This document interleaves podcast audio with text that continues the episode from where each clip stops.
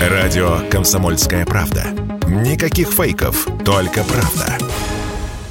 В России необходимо ввести обязательные права для владельцев мощных электросамокатов для снижения числа аварий с этим транспортом. С таким предложением выступил член Совета Федерации Александр Башкин. По его словам, владельцы определенных категорий средств индивидуальной мобильности должны сдать хотя бы минимум основ управления и экзамен на знание правил дорожного движения. Вот что Александр Башкин заявил радио «Комсомольская правда». Когда рассматривая определенное дело, Верховный суд признал, что это транспортное средство.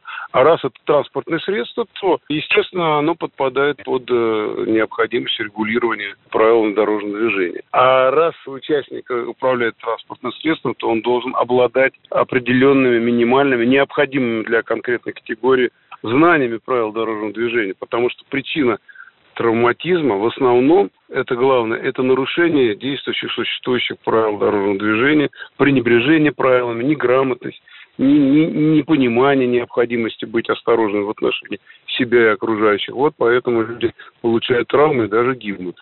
Сенатор подчеркнул, что вслед за введением водительских прав должна последовать и ответственность за нарушение правил дорожного движения. Башкин добавил, что такие методы затратны для государства, но в противном случае травматизм в таких инцидентах будет возрастать. Недавно научный центр безопасности дорожного движения МВД опубликовал годовую статистику ДТП со средствами индивидуальной мобильности. Всего в прошлом году произошло 672 аварии плюс 70% к 2020 году. В ДТП 20 погибших и 700 человек получили ранения. В 10% ДТП участвовали самокаты кикшеринговых сервисов, в 5% аварий пользователи СИМ оказались пьяными. Директор Национального общественного центра безопасности движения Сергей Канаев инициативу о введении прав считает разумной, но признает, что реализовать ее будет сложно. Об этом он заявил радио КП знать правила дорожного движения для всех тех обладателей, скажем, транспортных средств, будь то мобильных или обычных, было бы неплохо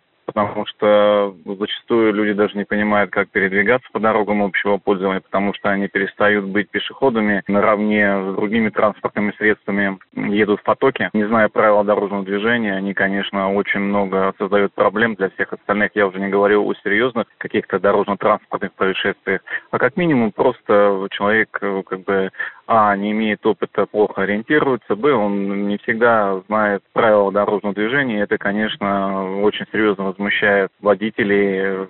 Вице-президент Национального автомобильного союза Антон Шапарин в беседе с радио «Комсомольская правда» заявил, что прежде чем вводить обязательные права для владельцев самокатов, нужно ввести ГОСТы когда мы сможем провести границу между самокатами, которые являются игрушкой, по сути дела, и не разгоняются там до 25 км в час, и самокатами, которые являются полноценным транспортным средством электрическим, тогда мы для последних, конечно, должны ввести определенный правовой режим, э, возможно, по аналогии с мопедами, распространить на них права категории М, обязательство носить шлем, вот, а, э, собственно, остальные маломощные оставить на э, пешеходной территории и дать возможность ездить людям и без водительского удостоверения. 11 мая сообщалось, что представители Минпромторга и мэрии Москвы выступили с инициативой по ограничению скорости передвижения на поставляемых в Россию электросамокатах, моноколесах и гироскутерах. Реализовать это предложили с помощью устройства, которое будет автоматически ограничивать скорость до 25 км в час. Кроме того, предполагается введение автоматического замедления в парках. По мнению специалистов, эта инициатива поможет снизить количество ДТП с серьезными последствиями. Юрий Кораблев, Радио «Комсомольская правда». Радио «Комсомольская правда». Только проверенная информация.